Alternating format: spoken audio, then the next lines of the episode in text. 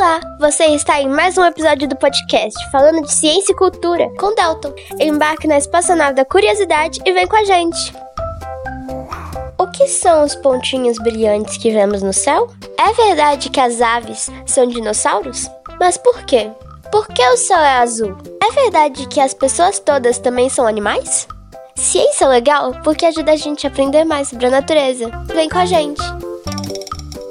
Iniciando sequência de ignição. 5, 4, 3, 2, 1, 0. Motores acionados. Decolagem.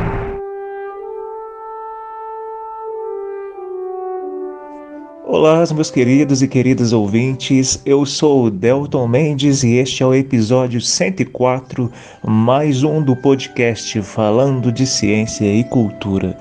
Hoje nós vamos discutir, falar sobre um tema que tem sido polêmico, é, não muito no Brasil, mas já em alguns países aí pelo mundo há algum tempo e polêmico em várias circunstâncias, mas que é necessário ser discutido, que é a poluição luminosa provocada por iluminação artificial, ou seja, toda forma de geração de luz produzida, intermediada pela ação humana, e vamos discutir hoje como que isso impacta a vida, seja a vida humana, seja a vida não humana. E também a própria observação do céu noturno, né, gente? Essa noite, inclusive, eu preparando, né, o curso Vivência da Casa da Ciência e da Cultura da próxima quarta-feira, eu fiquei mapeando estrelas e planetas para poder passar para quem vai participar e é incrível como muitas regiões aqui da cidade, eu falo de Barbacena, é incrível como muitas regiões aqui já não possibilitam a observação de certas constelações, de certas estrelas que eu conseguia observar há cinco anos atrás com facilidade. Então é importante, é, esse tema é muito relevante, então por isso eu resolvi falar dele hoje, nesse episódio 104. E antes de qualquer coisa, pessoal, eu queria agradecer ao carinho de vocês, de tantas pessoas é, que me mandaram mensagens, meio que cobrando né, por mais programas.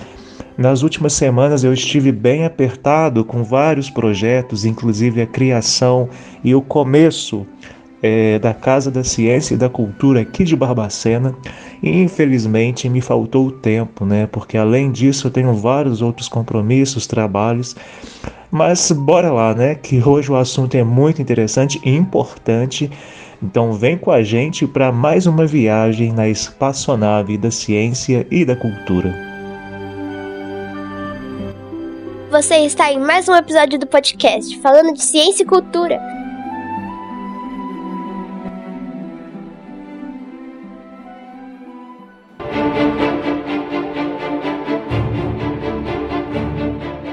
Escuridão da noite, milhares de pontos luminosos revelam a silhueta da Terra observada pelo satélite. As cidades se transformam, ganham luz. Mais de perto, as imagens noturnas fascinam. Edifícios, avenidas, monumentos, pontes iluminadas tornam a metrópole inspiradora, cheia de vida. E quanto maior a iluminação pública, mais a sensação de segurança que as pessoas têm nas ruas. Mas o excesso de luz nas cidades já foi motivo de campanha internacional, feita por astrônomos do mundo todo em favor do céu noturno e pelo direito universal de ver as estrelas.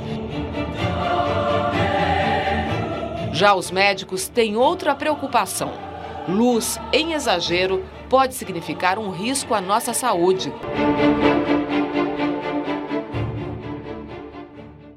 Muitos de nós é, que tivemos nossas infâncias ali por volta dos anos 90, eu acho que nos acostumamos com o triste fato de, na, dentro das cidades, não conseguirmos ver com muita, entre aspas, clareza o céu noturno, por exemplo. Eu cresci com pessoas dizendo, com meus pais dizendo que era comum até as, a década de 70, 60, as pessoas conseguirem ver com maior facilidade uma quantidade enorme de estrelas, mesmo dentro aqui da cidade de Barbacena. Imagine então na roça, né? Ah, meus pais viveram na roça, então eles sempre relatam, meus avós relatavam que era muito fácil ver uma quantidade enorme de estrelas e fenômenos astronômicos. Claro que eles não usam esses termos, né? Mas são fenômenos astronômicos. Então, e além disso, é, não raras vezes nos meus cursos, vivências, aulas, é muito comum as pessoas se assustarem quando, quando eu levo fotos comparativas do céu à noite, por exemplo, em regiões não urbanizadas, regiões rurais e até mesmo picos altos do planeta, como o Everest, e comparo com regiões do céu noturno, às vezes as mesmas regiões ou constelações observadas em, a partir de regiões urbanizadas. E quando elas notam a diferença significativa da quantidade de estrelas, por exemplo, de facilidade de observação de planetas, é, entre essas fotos, elas ficam muito assustadas. E realmente é de se assustar. Quem nunca viu o céu noturno é, de uma região não urbanizada, livre dessa iluminação artificial, dessa poluição luminosa enorme que hoje é comum, essas pessoas realmente ficam assustadas. Este é um problema, inclusive, que tem sido discutido desde os anos 80, é, se eu não me engano, por pesquisadores astrônomos, ah, sobretudo estadunidenses.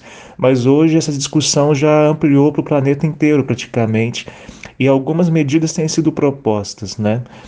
Bom, gente, essa poluição luminosa, o que, que é isso? Né? É a poluição gerada por luzes artificiais noturnas criadas por nós seres humanos, né?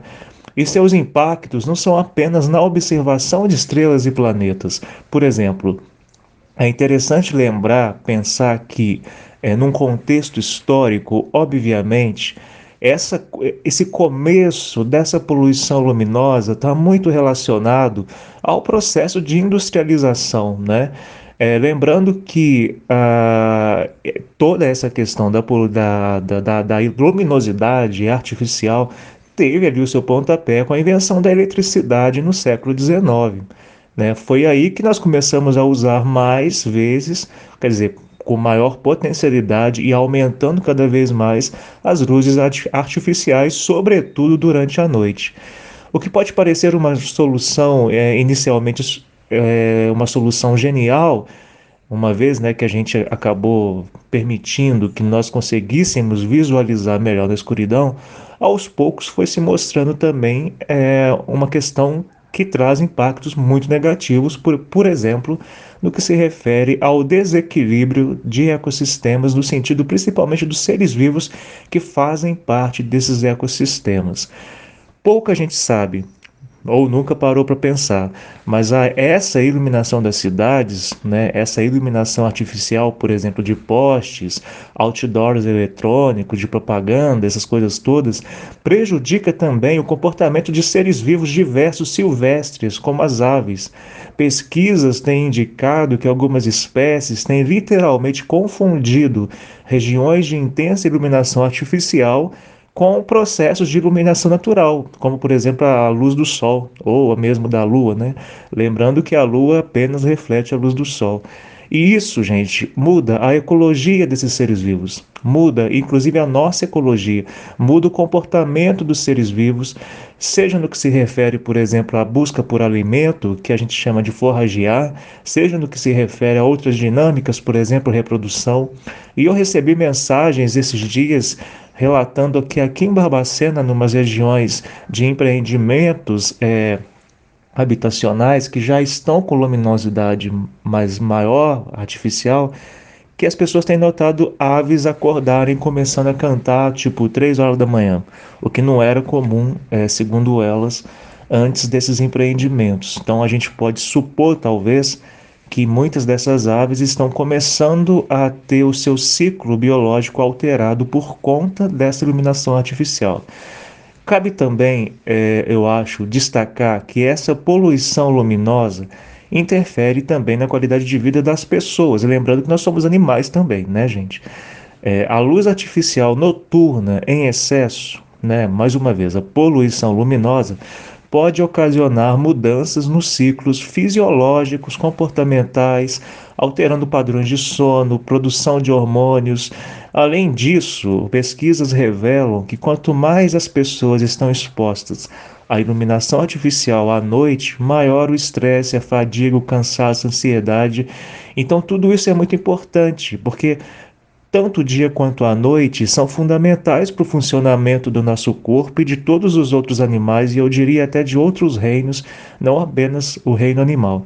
Assim, animais, por exemplo, que vão caçar à noite, que fecundam ou dormem, eles ficam confusos, né, com essas luzes emitidas superficialmente. E, obviamente, isso vai mudar comportamentos que não vão ser saudáveis, né? E em alguns casos, algumas pesquisas têm mostrado a mortandade de algumas espécies. Hoje, é, eu diria que uma pauta muito comum, como uma das áreas que eu mais trabalho é a ecologia urbana e as urbanidades, é comum a gente discutir que é importante aumentar a iluminação artificial nas cidades. Primeiro, porque, é, em termos de segurança pública, lugares mais iluminados diminuem as possibilidades de diversos crimes, como, por exemplo, o roubo, o estupro.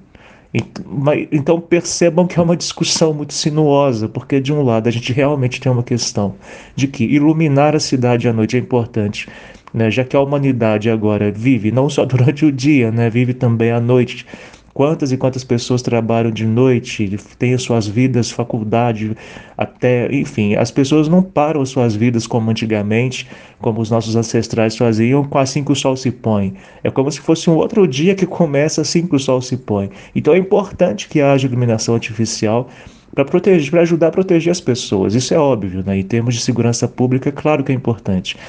Só que, é, e, notem que é uma discussão é, complexa, delicada e que precisa ser feita, mas com muito cuidado.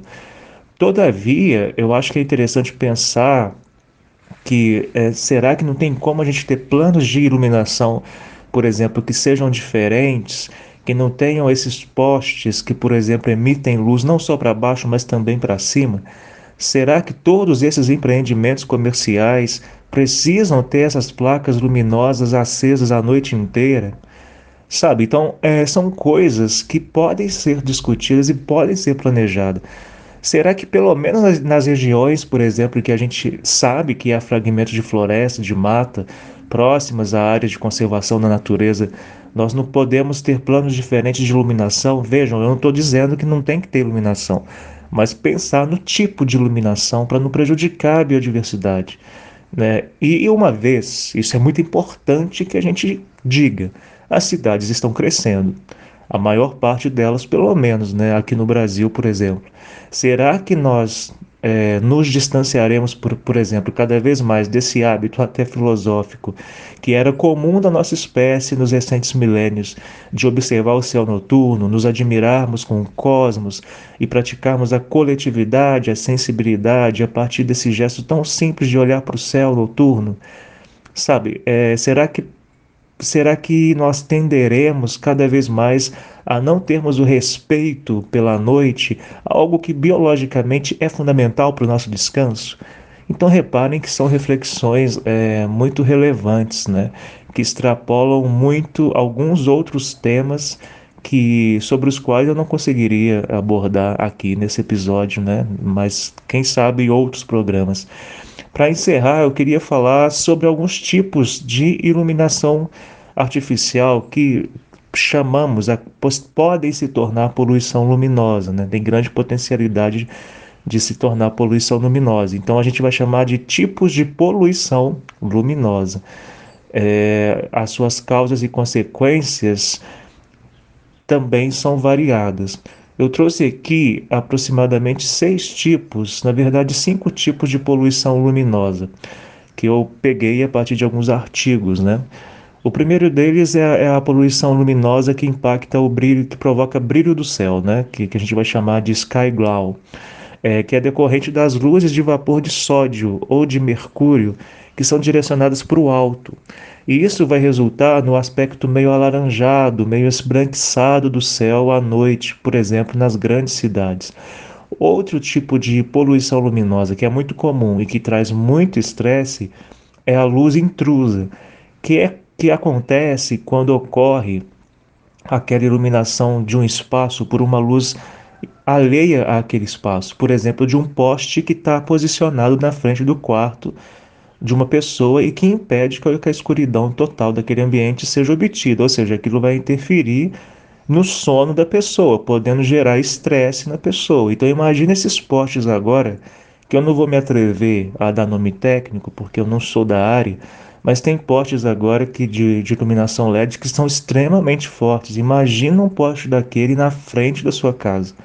Né? É uma luz intrusiva muito poderosa e a pessoa tem que pensar numa maneira de diminuir a intensidade daquela luz entrando na sua casa, no seu quarto, para que você possa ter uma noite tranquila.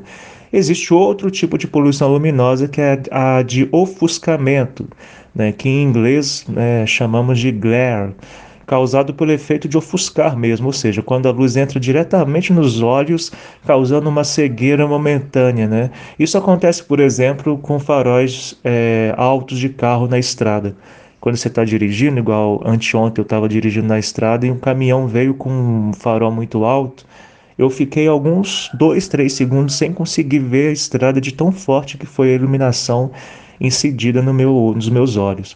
Outro tipo de iluminação de poluição luminosa é a que provoca desordem que é uma combinação de várias fontes de luz, o que vai acabar levando a um tipo de confusão mental que ocorre é, principalmente nas grandes cidades. Né?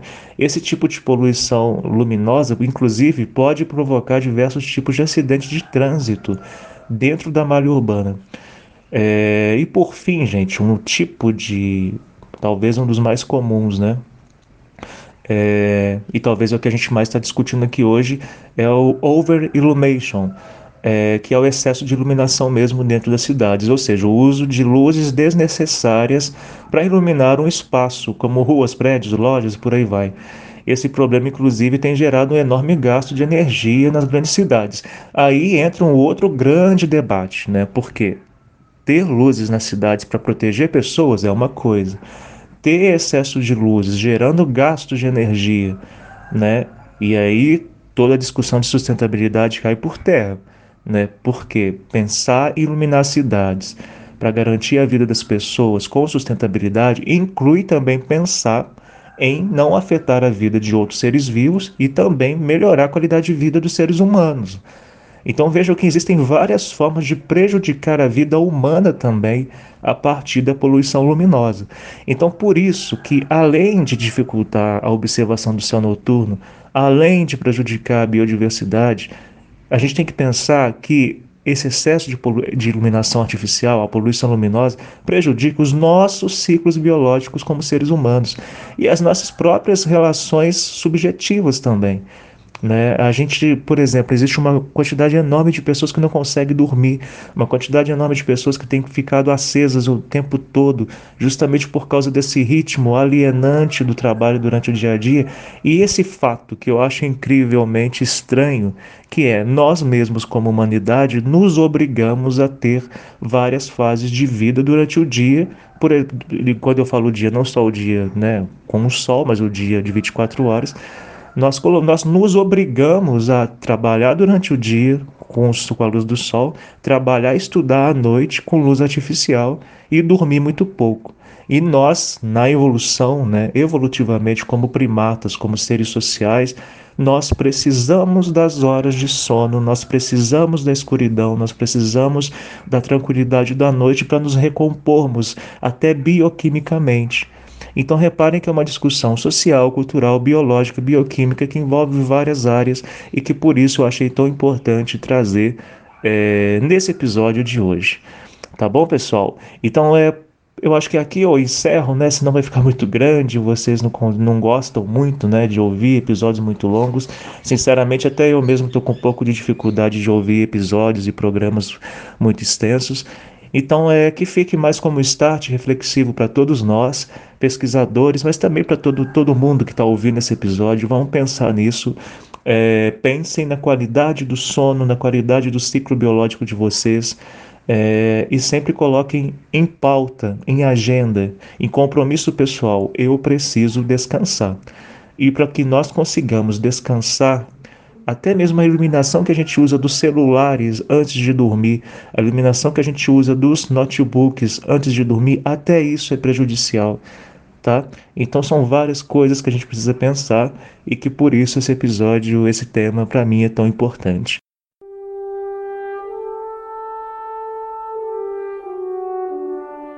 Bom, gente, é isso.